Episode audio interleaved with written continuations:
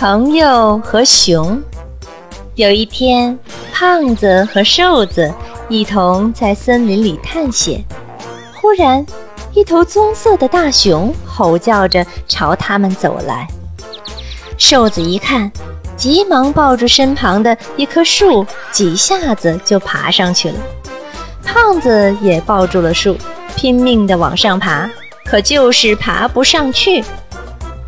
熊越来越近了，胖子对瘦子说：“朋友，快拉我一把吧。”瘦子却像没听见似的，根本就不理他。胖子忽然想起，熊是不吃死的东西的，他连忙躺在地上装死。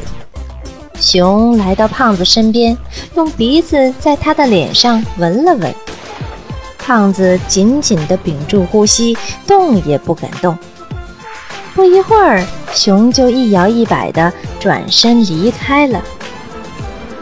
看见熊走后，瘦子放心地从树上爬下来。瘦子好奇地问胖子：“嘿，老兄，熊刚才和你说啥呀？”胖子说：“熊告诉我。”今后千万别和不能共患难的朋友一起同行。